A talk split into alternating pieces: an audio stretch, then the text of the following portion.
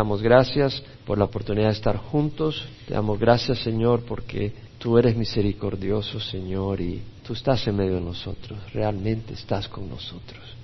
Gracias, Señor, por mostrar tu presencia en medio de nosotros. Y gracias por cada uno de los que estamos acá, por cada uno de los que ha venido acá, Señor, queriendo realmente recibir de ti, queriendo realmente fortalecerse en su camino espiritual. Te queremos pedir, Señor, que ahora nos ayudes a tener oídos para oír y corazones para abrazar, Señor, tu palabra, para ser animados, Señor, para que nuestro caminar sea un caminar contigo y entender entonces en nuestro caminar, aun si no entendemos las cosas, entender que tú estás con nosotros, entender que tú nos amas, entender que tú tienes un propósito y ser fortalecidos en el caminar que tanto necesitamos, Señor. Bendice pues, corrige a aquellos que están desviados, trae arrepentimiento a aquellos que están mal y Señor, dale ánimo a aquellos que están quebrantados de corazón. Bendice, Señor, con esperanza. En nombre de Jesús te rogamos por este estudio. Amén. Seguimos con la carta de Pablo a los santos de Éfeso. Y siempre he oído que es una carta muy fabulosa, yo la he leído muchas veces, pero siempre sabiendo que no le he sacado el jugo que debo de sacarle. Y ahora que lo estoy enseñando, le estoy sacando el jugo que quería sacarle y no le había sacado, aunque ha sido de gran bendición en mi vida. Esta carta ha sido de gran bendición, hay doctrinas poderosas en esta carta.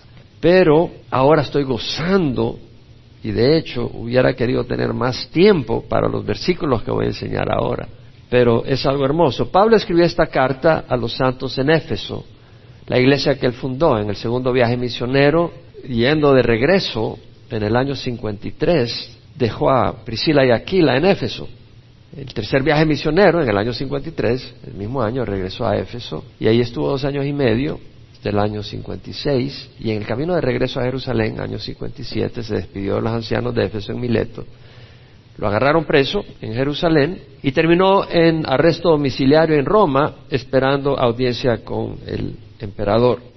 Y es desde ahí donde escribe esta carta. Ya hemos dado ese trasfondo. Hemos estudiado los primeros 14 versículos. Voy a resaltar algunos como introducción de lo que es continúa. No podemos arrancar sin ello. Pablo habla de que Dios nos ha bendecido, bendito sea el Dios y Padre de nuestro Señor Jesucristo, que nos ha bendecido con toda bendición espiritual en los lugares celestiales en Cristo. Porque en Cristo, en el reino de los cielos, está nuestra justificación. En Cristo tenemos al intercesor nuestro que tiene un tremendo poder ante el Padre. Y Él es nuestro mediador. Y hemos sido escogidos, dice el versículo 4, en Él. No podemos ser escogidos sin Él porque somos pecadores. Entonces Dios lo hace a través de Cristo que es el que nos cubre con su sangre.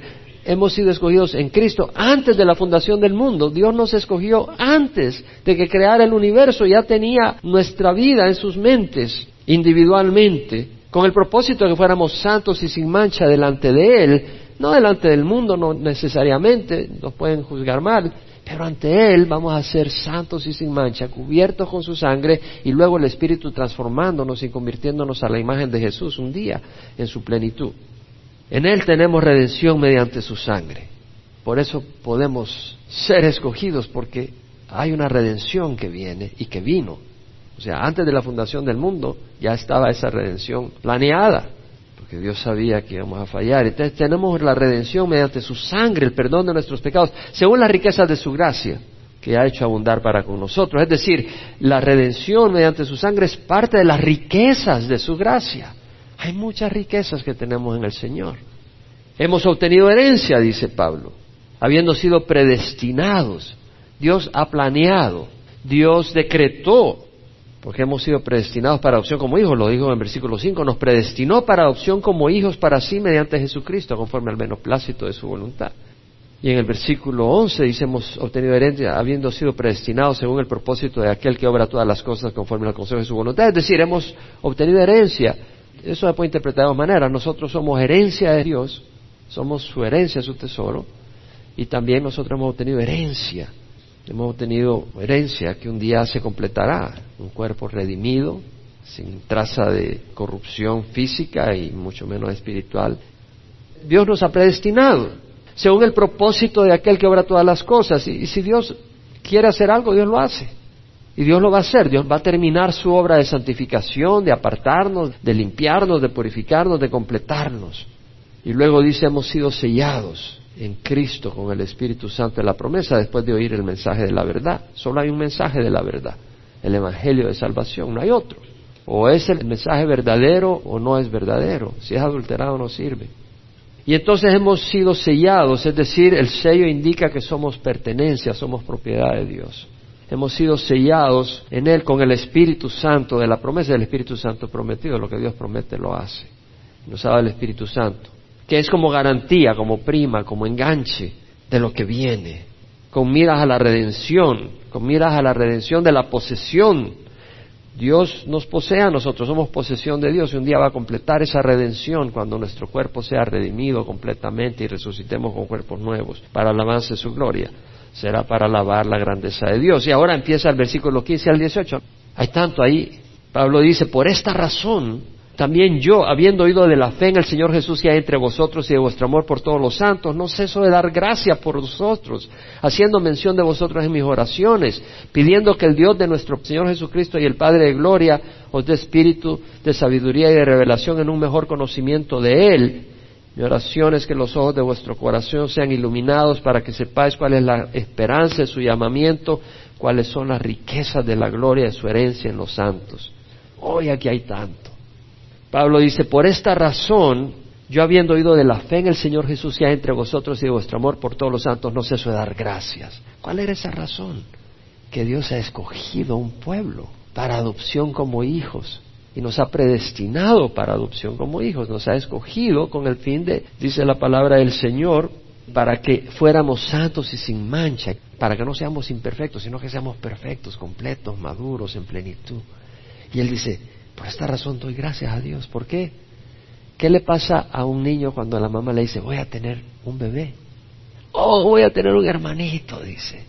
¿Cierto o no? Voy a tener una hermanita con quien jugar. Ya están emocionados los niños porque va a venir su hermanito. Y de la misma manera está diciendo Pablo, estoy dándole gracias a Dios porque oigo la fe de ustedes y su amor. Ustedes son mis hermanos que Dios me ha dado, Dios los ha escogido los tengo a ustedes como familia adicional. Qué lindo tener esa familia, dice Pablo. Y está gozoso. Y se da dar cuenta que en el contexto eso es lo que significa. Por esta razón yo habiendo oído de la fe en el Señor Jesús que hay entre vosotros y de vuestro amor por todos los santos, no sé eso dar gracia por vosotros. Vemos que dice la fe en Jesucristo. Habiendo oído de la fe en el Señor Jesús, ya dijimos que en el capítulo 1 de Efesios, por lo menos 20 veces se menciona a Jesucristo en nombre o en título como Mesías en su ministerio o en pronombre. Pero es mencionado más de 20 veces. Cristo es fundamental. Dice, habiendo oído de la fe en el Señor Jesús que hay entre vosotros, la fe es en Jesucristo. Es fundamental. No la pongas en una organización, no la pongas en un hombre, no la quites de Jesús. No es en Calvary Chapel que vamos a poner la fe. No es en un pastor, es en Jesús. Es en Jesús. Pobre de aquel que no pone la fe en Jesús. Más en estos días. Y en el libro de Hechos leemos que la Biblia dice, en ningún otro hay salvación, porque no hay otro nombre bajo el cielo, dado a los hombres, en el cual vamos a ser salvos. En el nombre de Jesús. Ahora veamos de que Pablo dice, habiendo oído, Pablo les ministró dos años y medio. Quiere decir de que después de esos dos años y medio, o tres años, Cuatro años después, acuérdense que fue en el año 57 que los vio por última vez a los ancianos de Éfeso. En el año 56 a la iglesia general. Y fue hasta el año 60, 61 que escribió esta carta.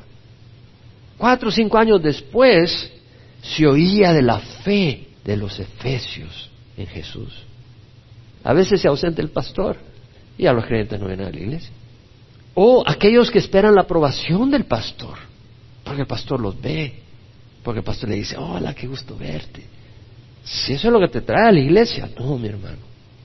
Bueno, espero que tengamos esa actitud unos con otros de amor y cariño, ¿no? Pero lo que nos traiga al Señor es el Señor.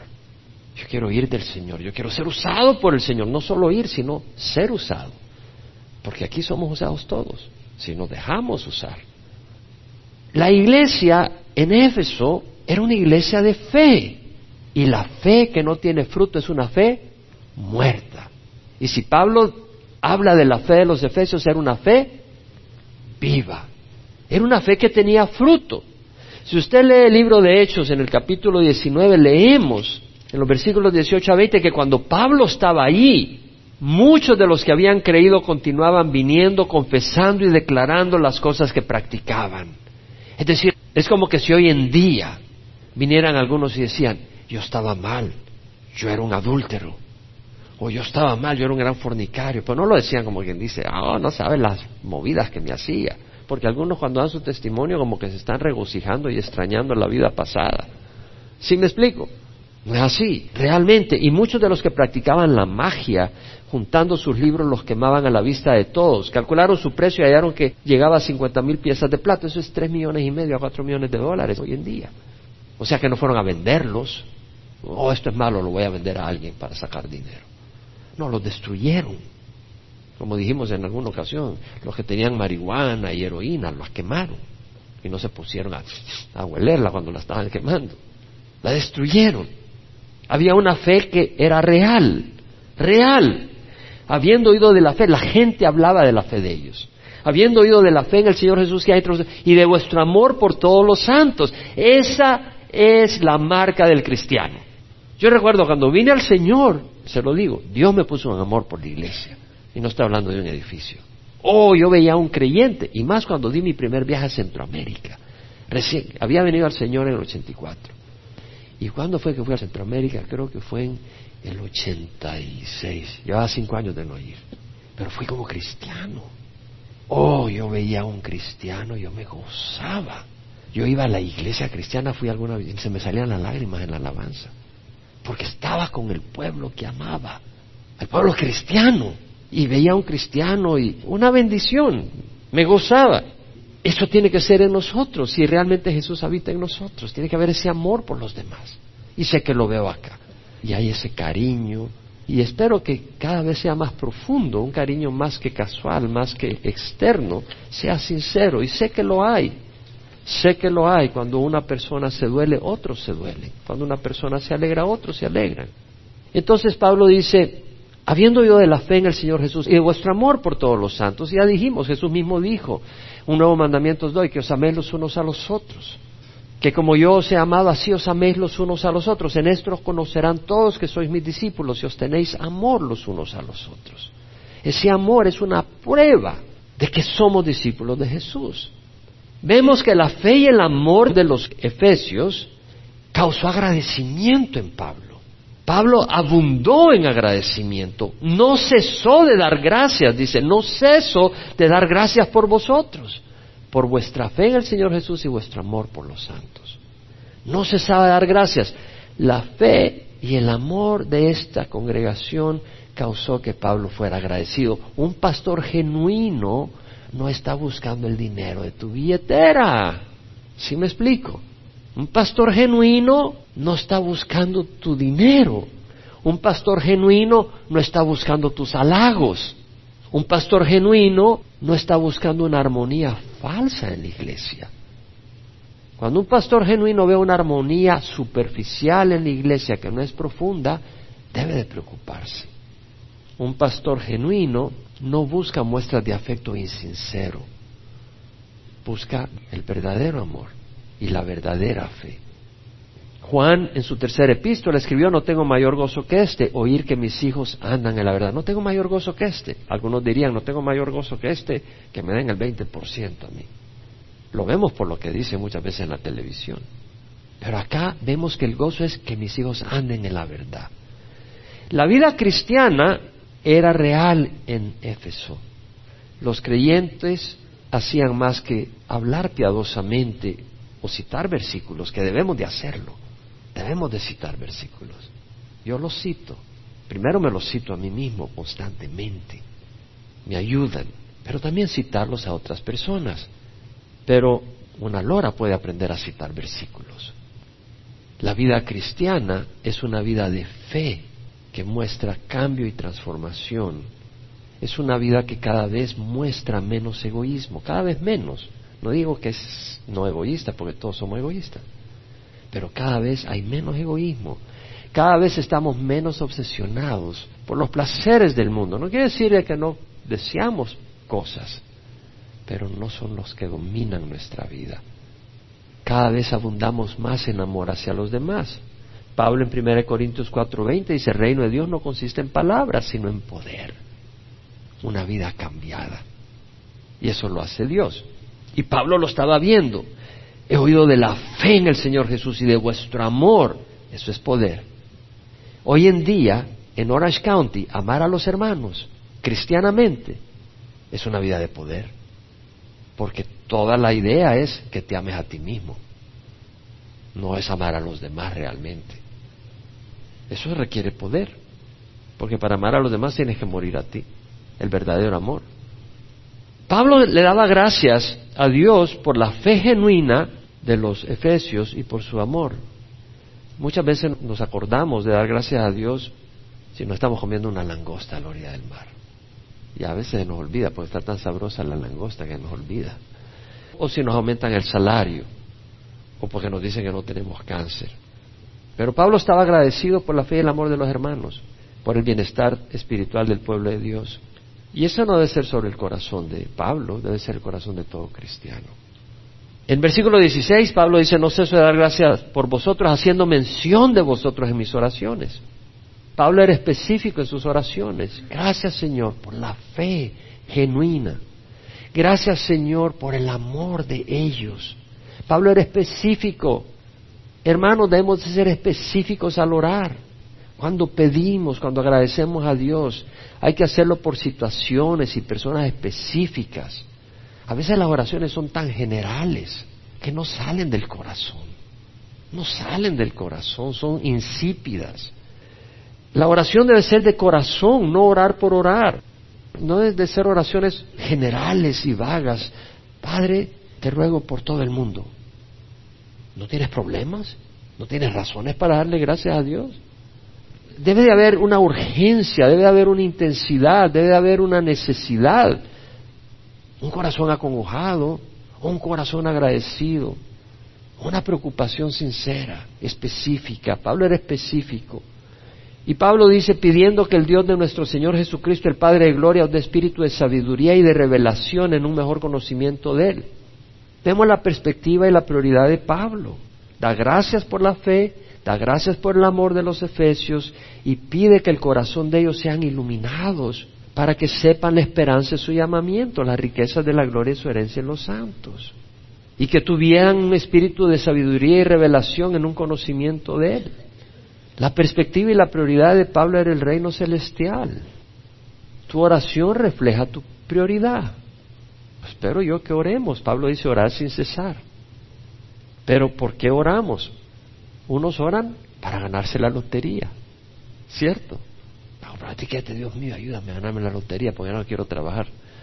Otros oran para que su gato no se enferme. Otros oran que no se ha vendido el carro del color que me quiero comprar. Las oraciones reflejan nuestras prioridades. Estaba oyendo a Dave Ralph y me fui a una referencia que él estaba citando porque me llamó la atención. Era una encuesta de What Americans Pray for and Against qué cosas son por las cuales oran los americanos en Estados Unidos. Y este es un reporte dado por Morgan Lee, está en www.christianitytoday.com.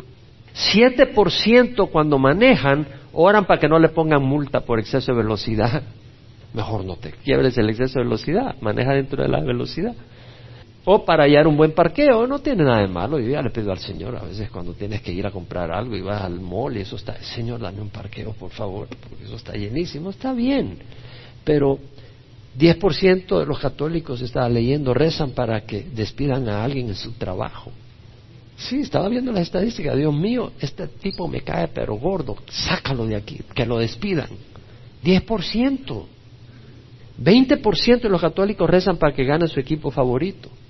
25% de los que ganan más de 150 mil dólares al año, aparentemente el dinero tiene que ver con todo esto, 25% oran para que le ocurran malas cosas a la gente mala.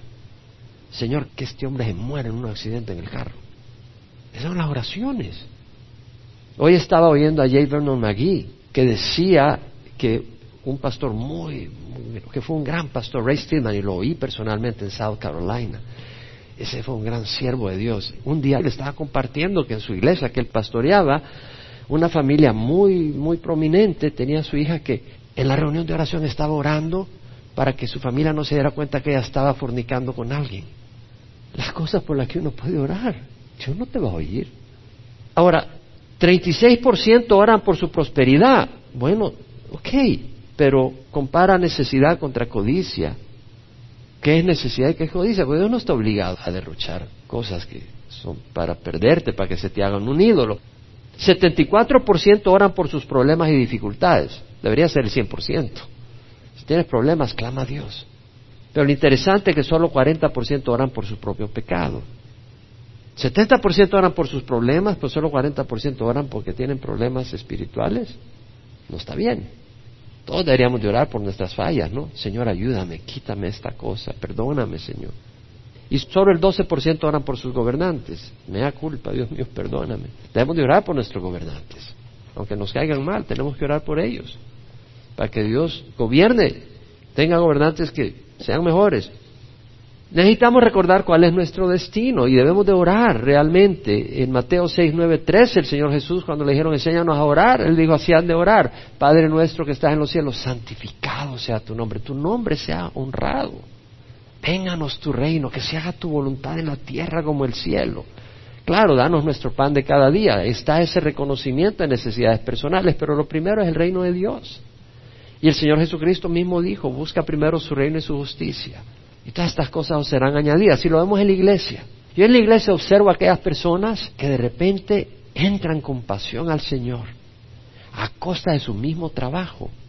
No por pereza, sino por amor a Dios. Y Dios los prospera. Yo lo he visto en nuestra congregación. Y hay muchas necesidades hoy en día.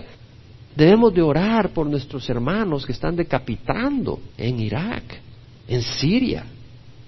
Niños en Estados Unidos y Latinoamérica les están enseñando que venimos del mono y están destruyendo su fe. Debemos de orar para que las iglesias estén equipadas, para que sus jóvenes puedan defender su fe. Debemos de orar por eso. Latinoamérica está llena de idolatría, debemos de orar por evangelistas que sean efectivos. Hay doctrinas falsas y falsos profetas por todos lados, debemos de orar por pastores y maestros fieles. Hay iglesias donde abunda la ingratitud, el egoísmo, la falta de humildad y amor. Otros no valoran el Evangelio, otros no ofrendan. Otros viven cómodos sin involucrarse ni dar sus vidas por los demás dentro de la misma iglesia. Debemos de orar por ellos. Muchos en nuestras ciudades están atrapados en drogas, licor, homosexualismo, pornografía, víctimas de violación y explotación. Que Dios llegue a ellos. Miles de millones en el mundo no conocen el Evangelio. Debemos de orar para que Dios levante nuestra iglesia. Evangelistas, pastores, maestros que tengan un corazón misionero. ¿No creen ustedes? Y Pablo dice que el Dios de nuestro Señor Jesucristo, el Padre de Gloria, os dé espíritu de sabiduría y de revelación en un mejor conocimiento de Él. No está diciendo que te dé otro espíritu además del Espíritu Santo cuando dice espíritu de sabiduría y de revelación. La New King James Version, English Standard Version, New American Standard Version dicen lo mismo. May give to you the spirit of wisdom and revelation in the knowledge of Him. Les dé el espíritu de sabiduría y revelación en el conocimiento de Él. Lo que está queriendo decir Pablo, lo que está orando, es que Dios el Dios de nuestro Señor Jesucristo y el Padre de Gloria os dé la habilidad, la capacidad espiritual de entender y ver espiritualmente a Dios, conocer a Dios. A Dios no lo conoces con una foto. Poder conocer a Dios, poder tener esa capacidad de entendimiento de conocerlo mejor y que Dios se le revele. Entonces se necesitan ojos para poder verlo esa revelación espiritual, no física. Por eso está diciendo, el Dios de nuestro Señor Jesucristo, el Padre de Gloria, os dé espíritu de sabiduría, es decir, que haga que tu espíritu tenga entendimiento y de revelación, que tu espíritu tenga ojos para poder conocer mejor al Señor. Amén. ¿Vemos la oración de Pablo? Eh, se trata de conocer. El Columbia Bible College, a donde yo fui en aquel tiempo, era la institución que enviaba más misioneros a todo el mundo de Estados Unidos. Y el eslogan era To know him and make him known. Conocerlo y darlo a conocer. Ese era el eslogan. Muy lindo. La palabra knowledge acá, conocimiento, es epignosis y quiere decir conocimiento, discernimiento correcto y preciso, porque hay una distorsión del conocimiento de Dios. Entonces Pablo está hablando para que los efesios tengan capacidad de entender y ojos para ver, para poder conocer correctamente a Dios. En el mundo existe la frase conocimiento es poder. Si en el mundo es cierto, mucho más en cuanto a conocer a Dios. Conocer a Dios es poder. Conocer a Dios es más que información. Empieza el proceso cuando naces de nuevo, donde empieza esa relación con Él. Dios es bueno. Nadie es bueno excepto Dios. Conocerle a Él es experimentar lo bueno, lo que llena, lo que satisface lo que es verdadero. Entre más conocemos a Dios, conocemos su gracia, su amor, su perdón, su luz, su santidad, su poder, recorrimos a Él y confiaremos en Él y dependeremos de Él y le obedeceremos. O sea, 6.3 dice, conozcamos pues, esforcémonos por conocer al Señor, su salida es tan cierta como la aurora y Él vendrá a nosotros como la lluvia, como la lluvia de primavera que riega la tierra. Esforcémonos para conocer al Señor. Y eso lo hacemos aquí pero necesitamos un espíritu de entendimiento, no basta estar oyendo. Dios tiene que darnos el entendimiento y Dios tiene que darnos la capacidad y los ojos para ver y cuando estamos oyendo decir, oh, entiendo. Ya vi lo que Dios me está diciendo acá. Entonces Pablo dice en el versículo 18, mi oración es que los ojos de vuestro corazón sean iluminados para que sepáis cuál es la esperanza de su llamamiento, cuáles son las riquezas de la gloria de su herencia en los santos mi oración es que los ojos de vuestro corazón sean iluminados. Sin Dios no podemos ver las riquezas ni el propósito glorioso de Dios para nuestras vidas. Tenemos que orar para que Dios abra nuestros ojos a las riquezas de su llamado para nosotros. Que no estemos en la iglesia porque hay que ir, que no hagamos las cosas porque hay que hacerlas, pero que Dios abra nuestros ojos y mira lo que hay ahí. Mira la ciudad celestial. Yo ahí quiero ir. Pablo fue llevado al tercer cielo y estaba emocionado que quería ir ahí, no quería bajar. Y lo que quiere decir es que está diciendo que los ojos de vuestro corazón sean iluminados. ¿Sabe qué? Los ojos del corazón de este mundo están iluminados, pero no de Dios. Están deslumbrados con el mundo, ¿cierto o no? El mundo está deslumbrado. La gente está deslumbrado con lo del mundo, con los carros, con las modas, con las drogas, con las experiencias está deslumbrado con las riquezas, con la música mundana, con los entretenimientos mundanos, están deslumbrados. Tenemos que orar que la luz de Cristo brille, porque es muy superior a la luz del mundo. Tenemos que orar que puedan ver. Y luego dice para que sepáis cuál es la esperanza de su llamamiento. ¿Cuál es la esperanza? Nuestro llamamiento no es una causa perdida. Dios no nos llama a una causa sin esperanza. Hay esperanza en el llamamiento que Dios nos ha llamado. Hay negocios malos y unos invierten en una causa perdida, sin esperanza. ¿Y qué estás haciendo ahí metiéndole tanto dinero? No, que va a salir adelante. ¿Cómo no va a salir adelante? Y cada vez más se endeudan más. ¿Has sabido de situaciones así? La persona está ciega en un negocio malo y le sigue metiendo dinero y dinero y dinero y no lo saca a flote y más es lo que pierde. Ese negocio no tiene esperanza, pero ahí está. Algunos jugando en los casinos llegan a perder hasta casas y siguen metiendo dinero para tratar de recuperarla. Y luego va donde sus amigos, préstame dinero, yo te lo voy a pagar, no le des dinero. Eso no tiene esperanza. No malgastes tu dinero, es causa perdida. Vivir para este mundo es una causa perdida. Por un momento tendrás placeres, pero van a llegar a un fin, tarde o temprano. Y este mundo llega a su fin. Las riquezas se van a perder o te las pueden robar o van a testificar contra ti ante Dios, porque tal vez no las obtuviste honestamente, o tal vez las gastaste egoístamente, o tal vez no la usaste en forma agradable a Dios. Nuestro llamamiento tiene esperanza. Pedro en 1 Pedro 1, 3, 5 dice, bendito sea el Dios y Padre nuestro Señor Jesucristo, quien según su gran misericordia nos ha hecho nacer de nuevo a una esperanza viva, mediante la resurrección de Jesucristo entre los muertos para obtener una herencia incorruptible, inmaculada, que no se marchitará reservada en los cielos para nosotros, que somos protegidos por el poder de Dios mediante la fe para la salvación que está preparada para ser revelada en el último tiempo. Pedro, en 1 Pedro, está diciendo que Dios nos ha hecho nacer de nuevo una esperanza viva. Tendremos una resurrección, una herencia incorruptible, que no se corrompe, inmaculada, sin mancha, perfecta, que no se marchitará, reservada en los cielos para nosotros. Si no crees, no vas a vivir para el Señor. Pero si crees, vas a sacrificar. Tú te sacrificas por algo que sabes que viene. Tú trabajas aunque no te hayan pagado porque sabes que al final te van a pagar. Tú le dices, no voy a trabajar ahora porque no me pagaron hoy. No, a los 15 días te vamos a pagar, ok. Trabajas por 15 días, esperas que te pagan. Tú crees y le echas ganas. Y si tú realmente crees que Dios tiene estas cosas para ti, pidámosle que Dios abra los ojos de nuestro corazón para que podamos creer y decir, sí Señor, esto viene, vale la pena esperar. Porque si los muertos no resucitan, ¿qué dijo Pablo? Comamos y bebamos que mañana morimos. Y por eso muchos viven así, aún dentro de la iglesia. Comamos y bebamos que mañana morimos. ¿Por qué? Porque no creen de veras que hay un cielo, que hay un infierno, no creen que Dios nos va a remunerar, no creen que realmente hay tesoros eternos, no lo creen. Pablo dice, ¿y cuáles son las riquezas de la gloria de su herencia en los santos? Mi oración es que los ojos de vuestro corazón sean iluminados para que sepáis cuál es la esperanza y cuáles son las riquezas de la gloria de su herencia en los santos. Me encanta acá. Ahí quería llegar. Me bendijo mucho ahí. Esto se puede interpretar de dos maneras. ¿Cuáles son las riquezas de la gloria de su herencia en los santos? ¿Cuáles son las riquezas de la gloria, de la grandeza de su herencia? Los santos son parte de esa herencia. ¿Cuáles son las riquezas de la grandeza de su herencia? ¿Cuál herencia? Los santos. Nosotros hemos heredado a los hermanos como herencia.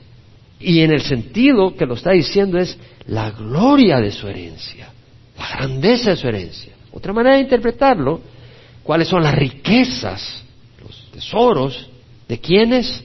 De la gloria de su herencia. Los santos somos la gloria de su herencia, la grandeza de su posesión.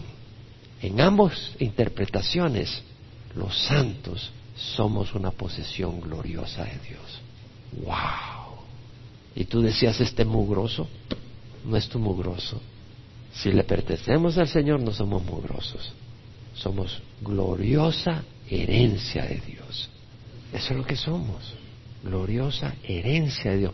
Vamos a Deuteronomio 32, porque ahí vamos a echarle un poco de ganas, porque quiero que realmente se den cuenta que es cierto. Porque a mí no me gusta enseñarles algo solo porque suena bonito. Tengo que estar convencido, de veras. Y aquí sí me tuve que convencer, porque dije, Señor, no puede ser. Y sí, eso es.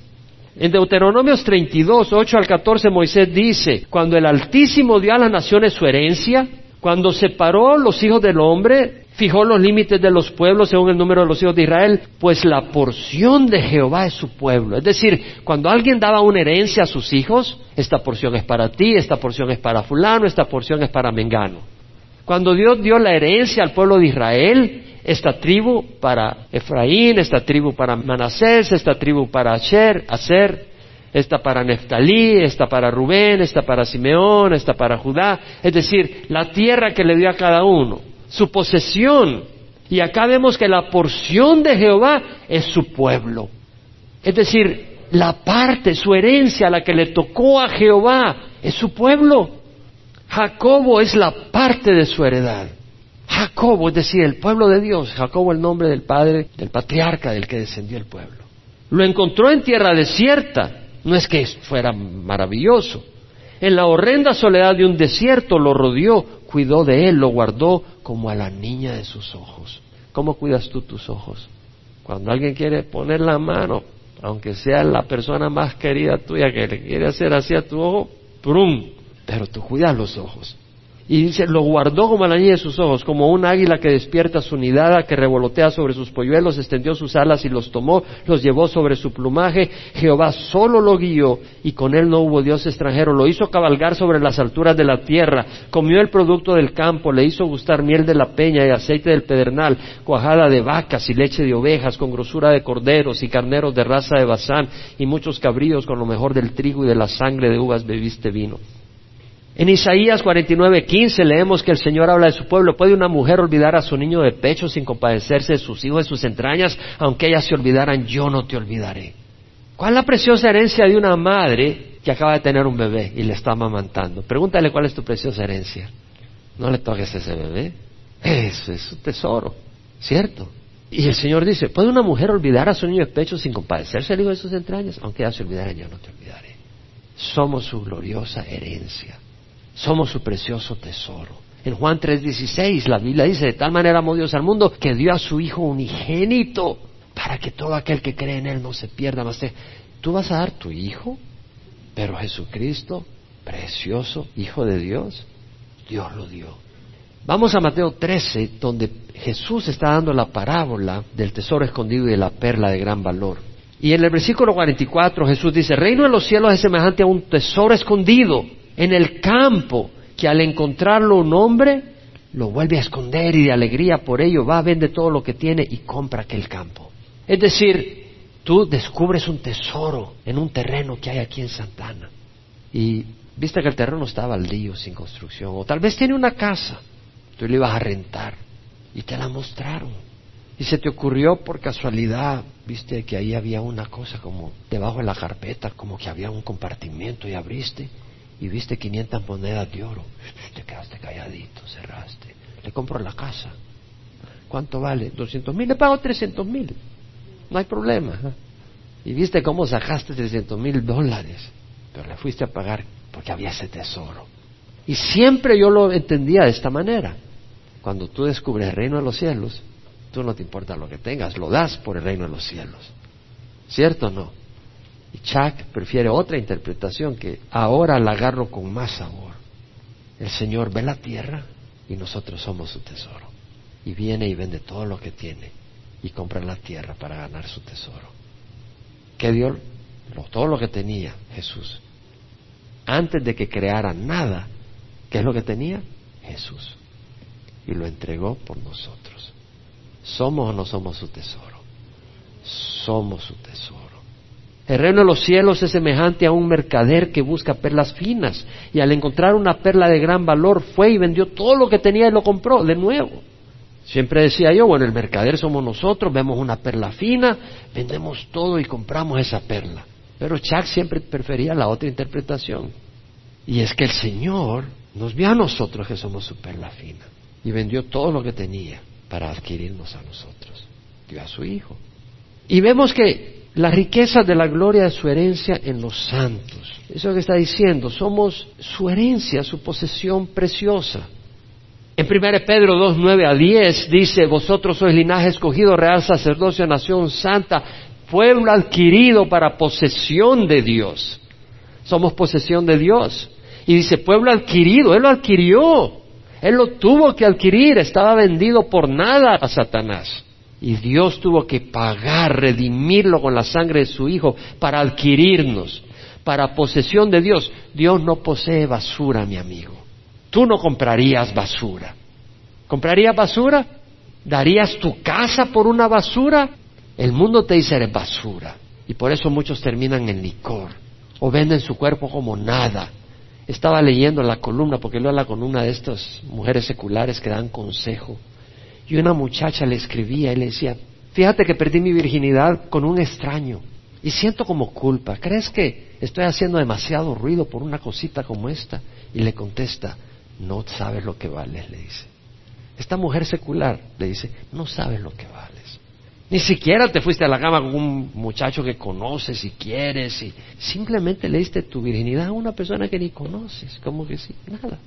¿Por qué puede esa mujer haber hecho eso? Porque no sabe que vale. Se considera basura.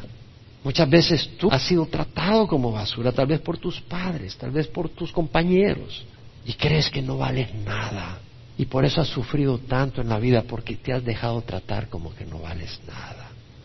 Y el Señor dice, tú eres mi tesoro escondido. Leí el caso de otra muchacha que escribía en esa columna, que tenía un novio, y era una muchacha de 16 años. Y dice, en mi casa me han molestado sexualmente desde que tengo siete años. ¿Le debo decir a mi novio? Y a ella le contesta, no tengo que entrar en detalle. Yo no sé qué te puede haber pasado en tu infancia. Jesús dio su vida por ti. Tú eres un tesoro precioso para Dios. Tú eres un tesoro precioso para Dios. No lo digo yo. Si lo digo yo, no me lo creas. Lo dice Dios. Cielos y tierra pasarán, pero mis palabras no pasarán.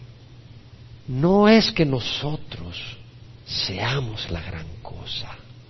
El barro no es la gran cosa hasta que esté en las manos del alfarero.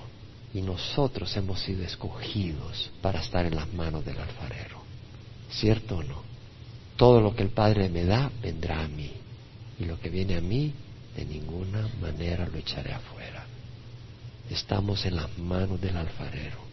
Mirad cuán gran amor nos ha dado el Padre para que seamos llamados hijos de Dios. ¿Te has puesto a pensar? Y esto es lo que somos. Por eso el mundo no nos conoce, porque no le conoció a Él. Amados, ahora somos hijos de Dios y no se ha manifestado lo que habremos de ser, pero sabemos que cuando Él se manifieste, seremos semejantes a Él. ¿Puedes creerlo? Entonces dilo de nuevo. Seremos semejantes a Él, porque le veremos tal como Él es. Pablo escribió convencido precisamente de esto, que el que comenzó en vosotros la buena obra, la perfeccionará hasta el día de Cristo Jesús. Convencido, el que comenzó va a terminar la obra. En números 29, 19 leemos, Dios no es hombre para que mienta, ni hijo de hombre para que se arrepienta. Lo ha dicho él y no lo hará, lo ha hablado y no lo cumplirá. El que comenzó en vosotros la buena obra la terminará. Ahora lo vamos a hacer en forma personal. El que comenzó en mí la buena obra la terminará.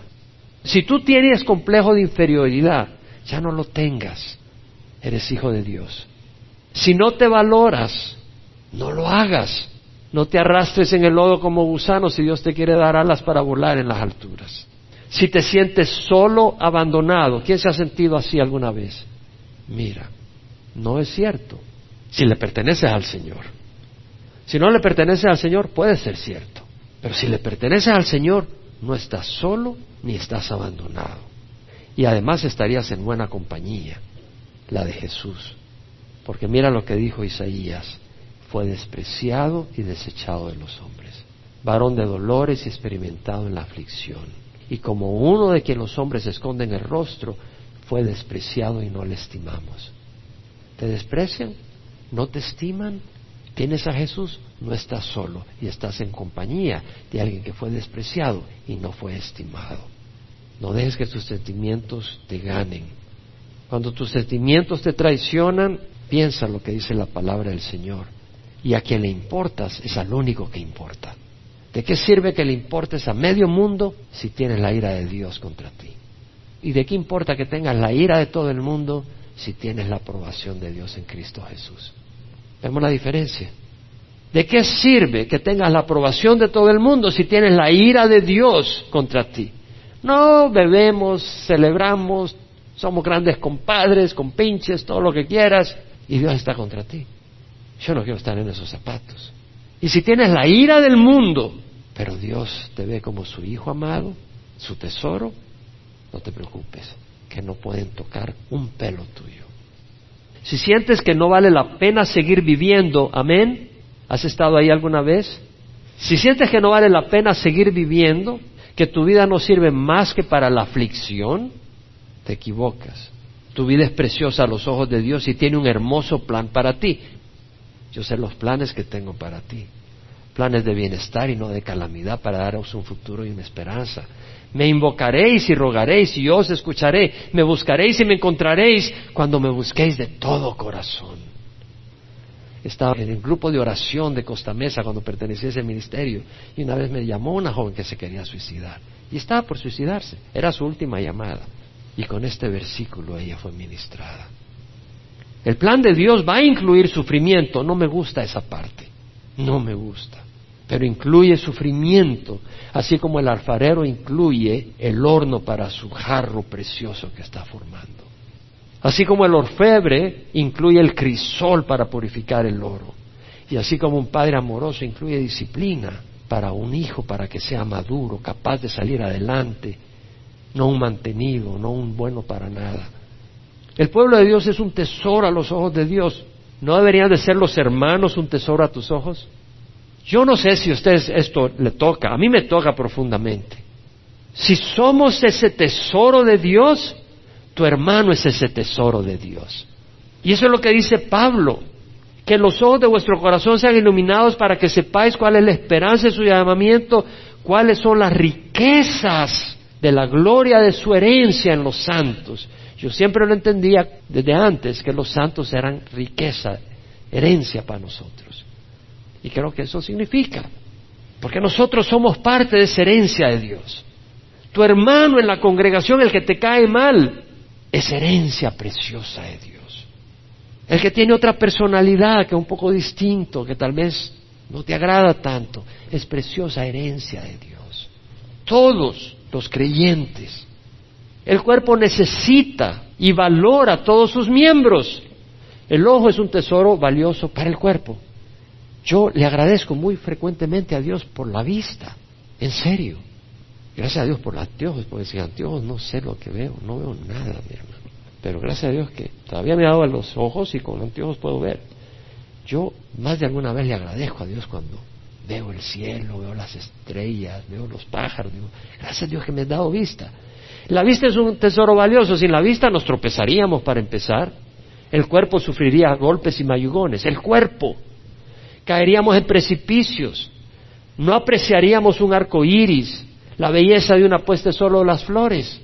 El cuerpo necesita los ojos. El cuerpo necesita la nariz. Sin ella no podemos apreciar el aroma de las rosas. Pero tampoco pudiéramos detectar una comida que se está pudriendo. Tal vez no ves nada, pero huele. Esto no sirve. Te advierte que eso no sirve. El oído, sin él no pudiéramos disfrutar una hermosa sinfonía, el cantar de los pájaros, el sonido arrullador de las olas del mar. Tampoco pudiera ser advertido de un peligro. El oído lo necesita el cuerpo, los brazos y las manos, sin ellas no pudieras abrazar a tus hijos, no pudieras alcanzar el fruto de un árbol, escribir un poema, o defenderte de un animal.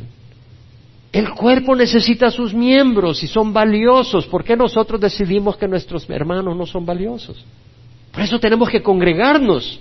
Dios te ha hecho parte valiosa de la familia de Dios. Intégrate en la congregación.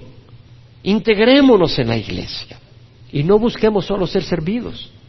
Bueno, yo voy a la iglesia porque quiero oír la palabra de Dios. La iglesia es más que una reunión. Es una familia. La iglesia no es simplemente un lugar a donde me voy a sentar a oír la palabra de Dios. ¿Podemos decir amén a eso? Somos una familia y Dios te ha adoptado para hacer bendición a otros. El brazo no puede decir, bueno, solo quiero ir ahí para que me bendigan, para que me echen cremita para la piel y para que me pongan para el sol. Pero yo no hago nada, hay que se muera de hambre. Yo no le alcanzo la comida, no, a la boca no le pongo ninguna comida, que se muera de hambre. Te vas a morir, brazo porque estás unido al cuerpo. Entonces nosotros debemos de llevar a cabo la función que Dios nos ha dado también. No prives a otro del amor y de los dones que Dios te ha dado para bendecir el resto del pueblo de Dios. ¿Podemos decir amén a eso? Y por eso es hermoso cuando los hermanos en la congregación se involucran en el servicio a Dios dentro de la congregación. Porque eres un cuerpo, eres herencia. No te perteneces a ti mismo, le perteneces a Dios y al pueblo de Dios. Jesucristo no se perteneció a sí mismo cuando vino a la tierra, vivió para los demás. Y tú tienes dones y tú has sido bendecido por Dios. Deja que Dios te use con otros. No tengas un complejo de inferioridad de decir, no, yo no sirvo para nada. Esa es una excusa perezosa para estar viendo las chivas contra Tijuana. ¿Cierto o no es cierto? Sé parte del pueblo de Dios. Dios da a algunos el don y el ministerio de exhortación. Si te ven desanimado, te levantan el ánimo, te ponen una sonrisa en tu rostro triste. Si ven a alguien lento en el servicio a Dios, le ayudan a ver las oportunidades, lo que se está perdiendo, te animan a seguir adelante. A algunos les da Dios el don de servicio, sirven fielmente día tras día. Sin sus esfuerzos y dedicación la obra no prospera. Otros han recibido el don de enseñanza, otros de evangelismo, otros el don de hospitalidad, otros don de sabiduría otros don de discernimiento, cómo nos necesitamos unos a otros. Y todos hemos recibido el amor de Dios para compartir unos con otros. Ahora, ¿somos un tesoro especial para Dios? Amén. Ok. Si lo somos, ¿cómo no nos va a escuchar Dios cuando clamamos a Él? Si somos un tesoro especial.